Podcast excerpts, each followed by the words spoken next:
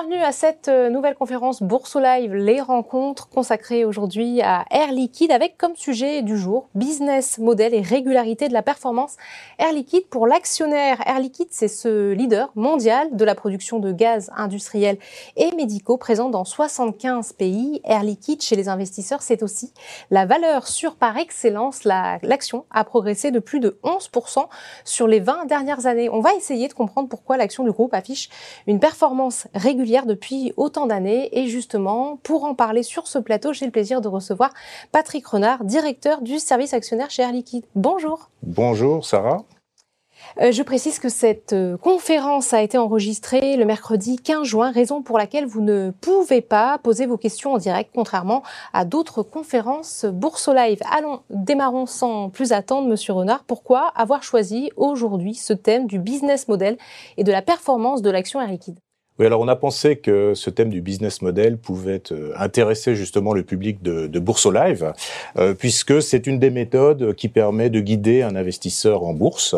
Et euh, bah, je dirais que l'action Air Liquide et le business model Air Liquide sont particulièrement représentatifs de l'intérêt de, de, cette méthode. Alors en fait, il y a plusieurs méthodes hein, pour guider un investisseur en bourse. Je dirais que la première chose qu'on apprend, c'est qu'il faut diversifier son portefeuille c'est-à-dire euh, ne pas mettre tous ses œufs dans le, dans le, même, panier. Après, il y a une distinction qui est souvent faite entre les valeurs euh, cycliques et les valeurs qui ne sont pas cycliques, c'est-à-dire les valeurs euh, défensives. Alors, les valeurs cycliques, ce sont celles qui sont soumises, je dirais, au soubresaut de, de l'économie. Hein, donc, bah, ça va être par exemple le domaine automobile, le transport aérien. Et puis les valeurs défensives, ce sont plus des valeurs de soit de produits de base comme l'eau, l'électricité ou l'agroalimentaire. Voilà. Qui vont résister aux aléas. Qui vont résister aux aléas. Donc, lorsque le marché va bien, lorsque l'économie l'économie va bien, on ira plutôt sur les valeurs cycliques et évidemment, en cas de retournement de marché, on se positionnera plutôt sur des valeurs euh, défensives. Alors, il y a des méthodes qui sont beaucoup plus sophistiquées qui, existent et il y en a principalement deux. Euh, la première, c'est ce qu'on appelle l'analyse technique ou l'analyse graphique ou l'analyse euh, chartiste, en fait, qui consiste à l'étude des graphiques euh, d'évolution des cours de bourse pour justement prévoir euh, prévoir l'avenir. Donc on s'affranchit totalement du contexte macroéconomique, on s'affranchit totalement euh, du comportement des, des, entreprises. En fait, c'est beaucoup plus basé euh, théoriquement sur la psychologie des, des foules. Et donc, eh bien, il y a quelques principes. On considère que le marché prend prend tout en compte, euh, que les cours suivent des tendances hein, et que l'histoire se répète. Donc avec ça, on peut donc prévoir, alors avec des horizons de temps qui peuvent aller de la seconde hein, et ou à, ou à plusieurs jours, semaines euh, ou mois, on peut prévoir l'évolution euh, d'un cours. Alors, il faut quand même un bagage mathématique assez solide, hein, parce qu'on parle de moyenne mobile, on parle de stochastique euh, et tout, donc c'est pas forcément, c'est pas forcément accessible à tout le monde, au, au néophyte. Et puis, à l'opposé, euh, à l'opposé, vous avez l'étude du business model. Et je dis à l'opposé, mais les deux démarches peuvent être complémentaires, hein, elles ne s'excluent pas. Alors l'étude du business model, bah, c'est au contraire justement s'intéresser à ce qu'est fondamentalement une entreprise, ce que ce qu'est son activité, hein, quelles sont les forces et les faiblesses de, de, de cette entreprise. L'entreprise, c'est comme un corps vivant, hein, ça naît, ça grandit, ça peut mourir, ça peut être malade, hein, ça a des organes. Donc tout cela, il faut pouvoir, euh, bah, il faut pouvoir s'y intéresser hein, pour euh, essayer d'anticiper ce que va être l'évolution du, du cours de bourse. Voilà. On va regarder finalement les, les, les, fondamentaux. Alors on va regarder les fondamentaux. Alors pour ça, euh, on peut s'appuyer sur plusieurs choses. Bien entendu, il y a tout ce qui est analyse mmh. hein, ou études qu'on peut qu'on peut trouver euh, dans la presse économique, qu'on peut trouver sur euh, sur internet. Et puis il y a aussi les publications de la société, le rapport annuel et surtout le document, ce qu'on appelait le document de référence, hein, qui s'appelle maintenant euh, le le document d'enregistrement euh, universel. Et il y a deux chapitres dans ce document. C'est un document très épais. Il y a tout sur la société. Ça fait couramment 500, 600 pages hein, pour les grosses sociétés du, du CAC. Et il y a deux chapitres qui sont très intéressants pour l'actionnaire la, pour ou l'investisseur. C'est d'abord euh, le chapitre dans le rapport intégré le chapitre modèle d'affaires, hein, et puis ensuite le chapitre sur les facteurs de risque hein, et, euh, et l'environnement de contrôle. Alors ce sont des rapports qui sont assez normés par euh, par l'AMF, l'autorité des marchés financiers, ce qui explique qu'on trouve toujours ces deux qu'on trouve toujours ces deux ces deux chapitres. Donc on a finalement un large spectre euh, pour euh, analyser finalement une, une, société, que ce soit l'analyse technique euh, destinée aux érudits et puis le business model quand on veut un petit peu voilà. se plonger dans les fondamentaux d'une entreprise. Alors justement, vous êtes présent, vous, Air Liquide, sur de nombreux marchés et pays. Comment faites-vous pour gérer et appréhender les différentes sources de risques, comme les risques de change, les dévaluations monétaires, les, pénuries de matériaux et aussi, aussi on voit comme actuellement les conflits géopolitiques? Alors, le risque de change, et vous avez raison de le mentionner, puisqu'on travaille dans, dans 75 euh, pays, eh ben, c'est un exemple typique de ce qu'on peut trouver justement dans le document d'enregistrement universel. Si on regarde le rapport intégré, le modèle d'affaires, hein, donc là, on s'intéresse à la façon dont la société va, va créer de la valeur, on, on va regarder, il y, a, y, a, un chapitre qui va décrire l'exposition au risque de change et qui va expliquer en fait que l'air liquide produit et vend dans le même pays. C'est-à-dire qu'une usine est compétitive globalement dans un rayon de 250 km. Après, une, il faut qu'une autre usine prenne le relais. Euh, donc c'est une particularité très forte du métier qui fait que l'on produit et l'on vend dans la même monnaie. Donc on n'est pas de ce point de vue-là exposé au risque de change, comme si on mmh. devait envoyer des produits d'un pays à un autre, traverser une frontière et changer justement de, de monnaie. Donc ça c'est un facteur de, de, de, résilience qui est extrêmement euh, euh, fort, c'est que les gaz ne voyagent pas. Voilà. Alors après, il y a d'autres effets du change qui sont euh, d'abord lorsqu'on consolide les comptes de la société en fin d'année, bah, justement par exemple si, si le dollar a baissé par rapport à l'euro, eh bien tout ce qui vient de la zone Amérique hein, va va baisser dans la dans la, la, consolidation qui va en être faite pour publier le chiffre d'affaires. Et c'est pour ça que nous publions le chiffre d'affaires tel qu'il est consolidé et aussi corrigé des variations de change, ce qui permet de suivre vraiment la croissance organique de la de la société. Et puis alors évidemment, on fait aussi des investissements dans les différents euh, pays du monde et on s'attache en fait à, s'endetter lorsqu'on fait cet investissement, lorsqu'on s'endette, à s'endetter dans la même monnaie que euh, les que la monnaie qui sera générée hein, par euh, bah, les produits qui sortiront de cette de cette unité. Voilà, donc les flux financiers et la monnaie de les flux générés par l'investissement hein, et le et la monnaie de l'investissement sont, sont, sont les mêmes, ce qui permet d'éliminer ce, ce risque de change. Voilà. Donc en ce qui concerne le risque de change, on est très euh, favorisé par rapport à d'autres sociétés qui, comme je vous le disais, passent des frontières parce que les, les gaz voyagent mal. Et sur la question de la logistique alors sur la question de la logistique, bah c'est pareil, puisque les gaz ne voyagent pas, donc on n'est pas affecté par les problèmes de logistique qu'il peut y avoir euh, actuellement. En revanche, on a des clients qui sont affectés hein, et qui, si leur activité est perturbée, bah évidemment, euh, on verra probablement des achats qui baisseront de, de nos gaz. Voilà. Sur la question euh, géopolitique, on a quand même actuellement euh, ce conflit Russie-Ukraine. Qu'en est-il finalement chez Air Liquide? Alors, travailler dans 75 pays, c'est s'exposer à autant de, de risques politiques. Alors, sur ce point particulier de l'Ukraine, nous ne travaillons pas en Ukraine et euh, nous avions une activité, nous avons une activité euh, en Russie. Alors on suit complètement euh, toutes les les, réglementations. Les, les, les, réglementations, les directives sur les des sanctions internationales et euh, ça représente moins de 1% du chiffre d'affaires. Hein. Donc on peut. Oui, finalement l'impact est, est, limité. Donc l'impact est, est, est, limité. Voilà. Justement, le business model si particulier d'Air Liquide dont on va parler aujourd'hui, euh, en quoi finalement a-t-il un impact sur la régularité de sa performance en bourse? Alors, euh, effectivement, quand on regarde les courses, les pardon, l'évolution du chiffre d'affaires, du résultat net, du dividende, on a des, des, courbes qui montent avec une régularité qui est absolument exceptionnelle. Hein, je ne crois pas qu'il y ait beaucoup d'autres sociétés qui puissent se targuer d'avoir eu telles évolutions euh, depuis euh, depuis plusieurs décennies. Et ça, ça tient justement là encore au business model, d'où l'intérêt de, de, bien l'étudier. Déjà, vous avez une partie importante de l'activité qu'on appelle la grande industrie, en fait, où on livre des clients dans le domaine de la pétrochimie, de la chimie et de la sidérurgie. Ce sont des très très grosses quantités et on va les livrer par canalisation, par pipeline. On a plusieurs milliers de kilomètres de, de canalisation souterraine euh, dans le monde. Et comme ce sont des très très gros investissements, en fait, ces, ces investissements sont couverts par des contrats de 15 ans avec les clients. Donc on a un portefeuille de, de contrats qui ont au moins 15 ans. Une stabilité, une visibilité. Donc, une stabilité, puisque lorsque vous avez un portefeuille de contrats de durée moyenne 15 ans, ça veut dire que le 1er janvier, bah, vous connaissez ce que sera le chiffre d'affaires à peu près de 92% euh, de, de, de, votre chiffre d'affaires de, de, sur cette activité qui représente 30% euh, du, du, chiffre d'affaires global. Et d'autre part, dans ces contrats, hein, et nous avons euh, des clauses d'indexation au prix de l'énergie. Mmh. Alors c'est très important en oui. ce moment hein, où les prix de l'énergie peuvent mmh. monter. Nos prix montent et descendent en fonction de l'évolution de, des prix de l'énergie. Donc ça, en étudiant le business model, on peut voir que cette activité n'est pas non plus affectée oui. par les prix de l'énergie, contrairement à ce qui peut se passer dans d'autres sociétés. Donc ça, c'est la première activité. Donc sécurisation du business avec des contrats long terme, finalement. Pour, pour les très très grosses, euh, pour les très gros clients. Et puis on a une autre partie de l'activité, hein, plus importante, c'est 40% du chiffre d'affaires. Donc, vous voyez, on en est déjà à 70%. Euh, c'est ce qu'on appelle le métier marchand. Et là, c'est totalement différent. Mm-hmm. C'est-à-dire que c'est beaucoup de clients hein, mais des quantités beaucoup plus petites. Hein. Ce sont les bouteilles ou les camions euh, citernes que vous voyez euh, passer euh, sur les routes. Et donc là, on a plus de 2 millions de, de, clients dans le monde, ce qui veut dire que là aussi, il y a une stabilité parce que tout ça, eh ben, ça amortit les chocs économiques qui peut y avoir. Et c'est aussi tout un know-how et une expertise d'applications différentes pour chacun de ces, de ces clients. Alors là, on parle plutôt du centre de recherche, du plombier, de, de l'industrie alimentaire, de l'industrie pharmaceutique, vous voyez, donc des clients tout à fait différents. C'est 40% du chiffre d'affaires. Donc ça, cette activité-là, c'est 40% du chiffre d'affaires. Et vous avez également euh, d'autres marchés, en l'occurrence euh, une implication sur les marchés d'avenir? Alors d'abord, on est aussi dans la santé, j'ai oublié de le mentionner, hein, on est dans la santé et là on livre plus de 1,8 million de patients à domicile dans le mhm. monde, hein, donc là encore beaucoup de, beaucoup de clients, donc facteur de, de stabilité.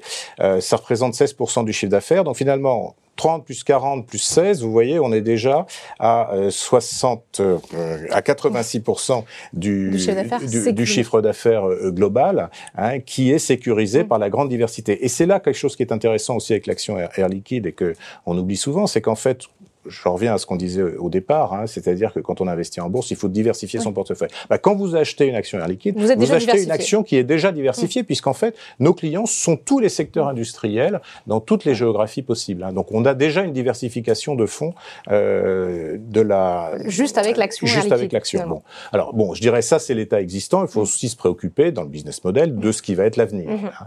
Et alors, dans l'avenir, on a la chance d'avoir une une très forte présence, une très forte implication dans les marchés d'avenir à très fort potentiel, qui sont tout ce qui est euh, haute technologie, euh, donc avec notamment notre notre département électronique, hein, qui est le, le, petit la petite dernière des business lines avec 9% du du chiffre euh, du chiffre d'affaires, qui est amené à croître, qui est amené à croître, bien entendu, hein, compte tenu de l'augmentation régulière des de la consommation des composants électroniques, des panneaux des panneaux solaires, des panneaux photovoltaïques. Et puis on est aussi beaucoup dans la transition énergétique, hein, et donc ça c'est absolument essentiel. Et en fait, ça va être le vecteur euh, de croissance euh, principal dans l'avenir, et notamment avec l'hydrogène. Hein, l'hydrogène dont on parle beaucoup maintenant, euh, qui est utilisé en mobilité, c'est-à-dire dans la voiture à hydrogène, mhm. mais aussi le camion hydrogène, camion hydrogène le camion hydrogène, les trains à hydrogène, hein, et puis à terme l'avion à hydrogène. On a annoncé ce matin par un communiqué de presse un accord avec Aéroport de Paris, justement sur ce sujet. Très gros plan d'ailleurs européen aussi sur la question de, de l'hydrogène. Absolument. Euh, et, et, alors, ce qui est intéressant avec l'hydrogène, il y a une étude qui a été faite qui montre que si on se place à l'horizon 2050, où vous avez l'objectif de, de, réduction limitée à 2 degrés de la température de la planète, 20% de l'effort pourrait être fait hein, par le biais de l'hydrogène. Alors c'est pas simplement la mobilité, c'est aussi l'hydrogène stockage d'énergie, c'est aussi l'hydrogène qu'on qui peut permettre de remplacer, par exemple, une partie du, du charbon du coq dans les sidérurgies, qui peut aussi donc dans euh, l'industrie, voilà, dans le donc transport, utiliser à ce moment-là mm. comme comme source de comme source de chaleur, comme source euh, d'énergie. Et finalement, ces 20% euh, enfin pour pour achever ces ces, ces 20 en fait, c'est un objectif de 2000, 2500 milliards d'euros. C'est absolument colossal, 2500 milliards d'euros. Le chiffre d'affaires de, de l'air liquide cette année, c'est 23 milliards d'euros. Donc, si on prenait 10 on multiplierait par 10 le chiffre d'affaires du groupe. Donc vous voyez, le, le potentiel est absolument, est absolument énorme. Et puis, eh ben, ce qui est important aussi, hein, euh, bah, c'est de continuer à innover. On a toujours été une société très euh, innovante. Donc, effectivement, hein, on travaille sur l'hydrogène depuis 50 ans, euh, même si ça devient maintenant le sujet très très en vogue et, d'actualité. Et on dépose en moyenne un brevet par jour. Hein. On a 4500 collaborateurs qui travaillent sur l'innovation. Hein. On a six campus dédiés à la recherche dans le monde. Et donc, ça, c'est l'avenir de la société, bien entendu. Donc effectivement, euh, voilà, vous avez euh, quatre, points forts euh, avec une diversité géographique, une diversité en termes d'activité, une forte implication sur les marchés d'avenir et votre forte capacité d'innovation. Donc on comprend mieux effectivement le business model du groupe et de facto sa solidité. Si on souhaite justement étudier la performance de l'action Air Liquide, avez-vous peut-être des chiffres clés à nous partager? Oui, alors on va parler d'actionnariat. Je voudrais dire que c'est aussi quand même un facteur clé de notre indépendance financière. Ça, c'est ça, c'est important dans le business model. On est peu endetté, hein, et donc, vous savez, il y, a, il y, a, trois façons de financer une entreprise. Vous avez le cash flow, l'autofinancement. Bon, bah ça, c'est limité quand vous êtes en période de croissance. Vous avez l'endettement, mais là, bah, vous dépendez de votre banquier. Et puis, vous avez l'ouverture du capital à nos actionnaires. Ça a toujours été le business model du, du groupe. On y reviendra peut-être. Il y a un autre facteur aussi qu'apprécient beaucoup les investisseurs, c'est la stabilité du management. Hein. On a eu cinq présidents en 120 ans d'existence, hein, depuis 1902, euh, des gens qui ont fait toute leur carrière dans la société, qui en connaissent bien les métiers, les hommes, euh, etc.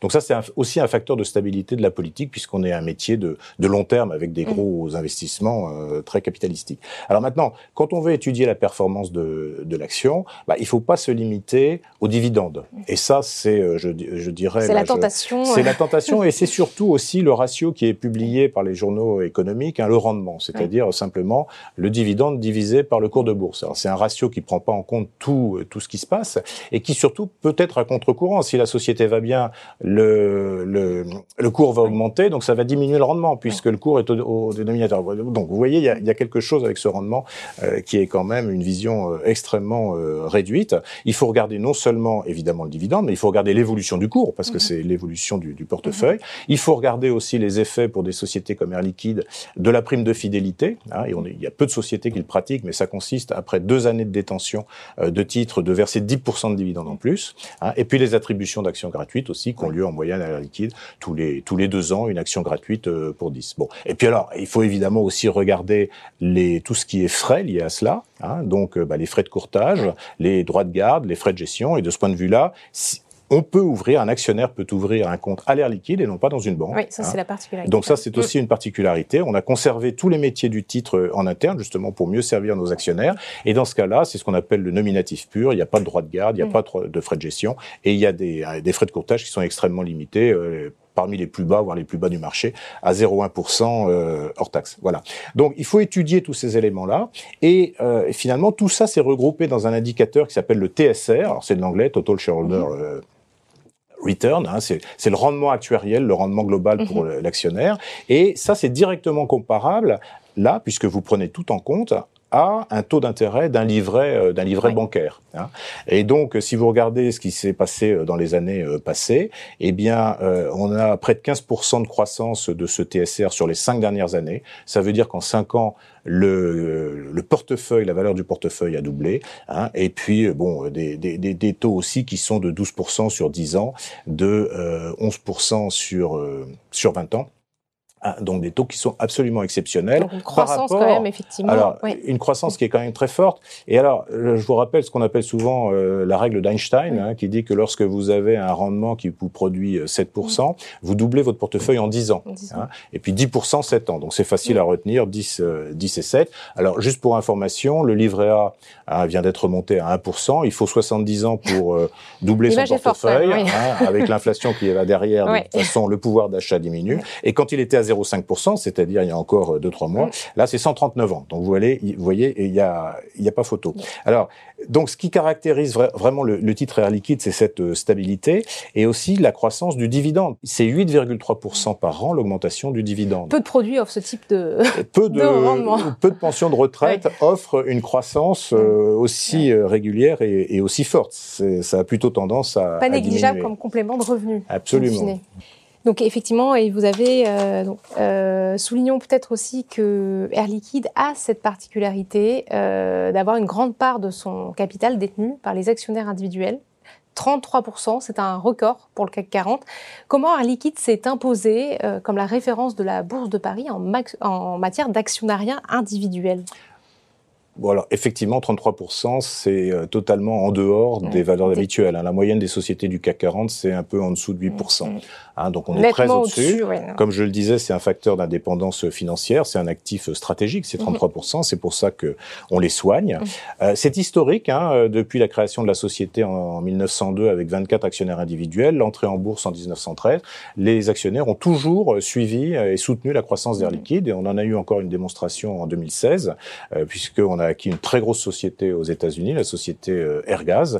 Et à cette occasion, on a fait une augmentation de capital qui a été massivement suivie par les actionnaires individuels, puisqu'ils ont souscrit à près d'un milliard d'euros. Hein, et on n'avait pas vu une telle, un tel apport d'argent euh, d'actionnaires individuels de, sur, la, sur, sur, la place de Paris depuis, euh, depuis plus de dix ans. Voilà. Donc ils nous soutiennent. Nous, bien évidemment, eh bien, on veut rémunérer leur investissement. Donc on cherche une performance dans le long terme, régulière. Hein, et c'est ce qui nous permet donc de, de, de, de, leur donner ce dividende, ces attributions euh, gratuites. Et alors, comme je vous le disais, on a gardé aussi les métiers du titre en interne. Ça mhm. explique aussi leur fidélité et euh, leur, euh, leur satisfaction. Hein, et c'est-à-dire que bah, mon équipe, hein, c'est 40 personnes qui, ont, qui savent, qui connaissent le métier des titres. Donc on a des systèmes informatiques. C'est pas de l'informatique industrielle, hein, c'est de l'informatique de place. Tout est finalement géré en interne et ça rassure. Tout est géré en interne, ça rassure. Et surtout, on peut expliquer aux actionnaires. Donc, on a des spécialistes en fiscalité, mhm. c'est important dans la déclaration d'impôt. On a des spécialistes en donation, euh, en transmission. Et tout ça permet d'avoir cette relation de proximité avec, Une équipe qui est joignable et que les actionnaires peuvent. Voilà. Euh, Alors, 40 personnes hein, qui sont joignables. Il y a un numéro vert, il y a un site. On fait beaucoup de pédagogie aussi sur le, sur le site. Là encore, moyenne des sociétés du CAC 40, le service actionnaire, c'est moins de deux personnes. Vous mhm. voyez Pourquoi? Parce qu'ils ont sous-traité aux banques toute cette, toute cette activité Hein. Et vous avez gardé aussi le lien euh, sur cette période plus compliquée de 2020-2021 euh, avec vos actionnaires, avec euh, des, rendez-vous virtuels. Enfin, il y a eu tout, tout ce, finalement cette proximité et cette confiance qui a contribué à les rassurer, j'imagine, et à les, mieux les accompagner. Euh, oui, puisque leur nombre a augmenté. On est à plus d'un demi-million d'actionnaires individuels. aussi, c'est quand même euh, beaucoup. Euh, le jour où on a été confiné, on est passé instantanément en télétravail, toute l'équipe, hein, à distance. On avait tout ce qui, tout préparé. On, enfin, on avait tout ce qu'il fallait comme ligne sécurisée, informatique mhm. délocalisée, etc. pour pour se faire. On a eu 50 000 nouveaux actionnaires en 2020. Hein. Ça signe aussi quand même le retour des actionnaires vers la bourse qui a commencé avec l'introduction en bourse du capital des jeux. Et puis ensuite, justement cette période de, confinement. et encore 30 000, euh, encore 30 000 en 2021. Et effectivement, ces, ces nouveaux euh, actionnaires qui sont euh, de plus exigeants, puisqu'il y a une thématique que nous n'avons peut-être pas encore abordée et qui s'inscrit pourtant pleinement, vous l'avez rappelé, dans l'engagement d'Air Liquide, c'est celle des enjeux sociétaux demain et en l'occurrence celle des défis, enfin de l'urgence climatique. Je ne vous apprends rien. Les actionnaires individuels, surtout les plus jeunes, sont de plus en plus sensibles à la notion de portefeuille responsable.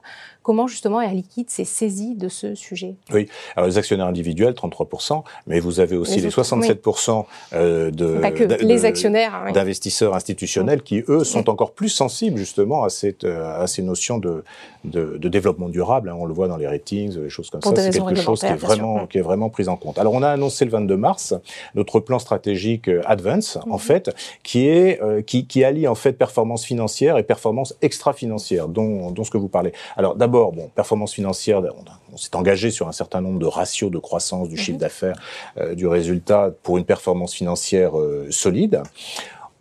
On va jouer un rôle clé dans la décarbonation de l'industrie, hein, je l'ai dit justement mhm. grâce à l'hydrogène, grâce à nos procédés hein, qui permettent justement d'extraire le CO2 de, des fluents euh, industriels, le capter, le stocker, euh, etc. Et on va s'axer dans cinq domaines clés. Bon, la mobilité euh, hydrogène, mhm. ça on l'a dit, l'électronique, on en a mhm. parlé aussi, la santé, bien entendu, qui est euh, qui est un domaine fort, et puis tout ce qui est euh, bah, industriel marchand, marchand, continuer à, à, développer pour ces 2 millions de clients nos procédés et enfin évidemment haute, haute technologie, big data, euh, etc. Voilà. Et puis, euh, bien entendu, euh, on va s'inscrire dans des objectifs sociétaux, dont ceux que vous parlez, mhm, hein, mhm. en cultivant l'engagement des collaborateurs, renforcer la culture du, du, client, la relation privilégiée que nous entretenons avec euh, nos actionnaires, et bref, et puis évidemment euh, vis-à-vis de nos salariés. Un seul exemple, par exemple, on s'est engagé hein, en 2025 à avoir une couverture sociale de base pour nos 66 400 employés dans le monde dans le monde. Alors ça paraît naturel mmh, mmh. en France. Oui, il y a d'autres pays où ce, n'est pas le cas. Donc ça, c'est un engagement à, à 2025. Voilà. Donc finalement, on veut agir en entreprise fondamentalement citoyenne. Et je crois que c'est ça pour pour, finir sur le mm. business model, si vous voulez. Le, business model, il doit tout intégrer. L'étude du business model doit tout intégrer. Évidemment, tout ce qui est euh, économique, mais aussi ce qui est extra-financier, parce que ça aura de plus en plus d'importance. Performance financière, extra-financière, qui est effectivement euh, tout aussi regardée, si ce n'est plus que la performance financière.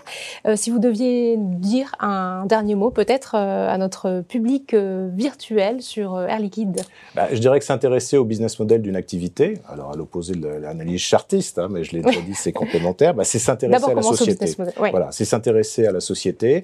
Une société, bah, ce sont des hommes, des femmes, des emplois, mmh. des projets, hein, de la technologie et des aventures et des aventures. Et donc, euh, quelqu'un qui se plonge dans le business model d'une société, on le voit très bien avec nos actionnaires. Hein, euh, euh je prends l'exemple, par exemple, de, euh, l'exemple des, des, des, jeunes qui reçoivent des, des actions par donation. Au début, ils savent pas ce que c'est qu'une mmh. action. Donc, mmh. on, on leur, on, on, les aide à comprendre. On a même des bandes dessinées pour les jeunes. Par ah oui, vous faites de l'éducation voilà. financière. Donc, on fait de l'éducation financière. On sait qu'en France, mmh. on a un petit retard sur le sujet de l'éducation financière. Hein, donc, on travaille et on considère d'ailleurs que c'est le rôle de l'entreprise de contribuer à cette éducation financière. Euh, c'est ce qu'on fait aussi aujourd'hui d'ailleurs. Voilà. Exactement. J'espère. Bon, et donc, bah, si vous voulez, notre objectif, c'est de bâtir avec toutes ces parties prenantes, euh, bâtir ensemble le monde de demain, hein, qui est un mm. monde décarboné. Hein, et euh, voilà. Très bien, mais ce sera le, le, slogan euh, de la fin. Merci beaucoup, Monsieur Renard. Merci beaucoup. Merci à vous d'avoir suivi cette euh, conférence Bourse Live des rencontres.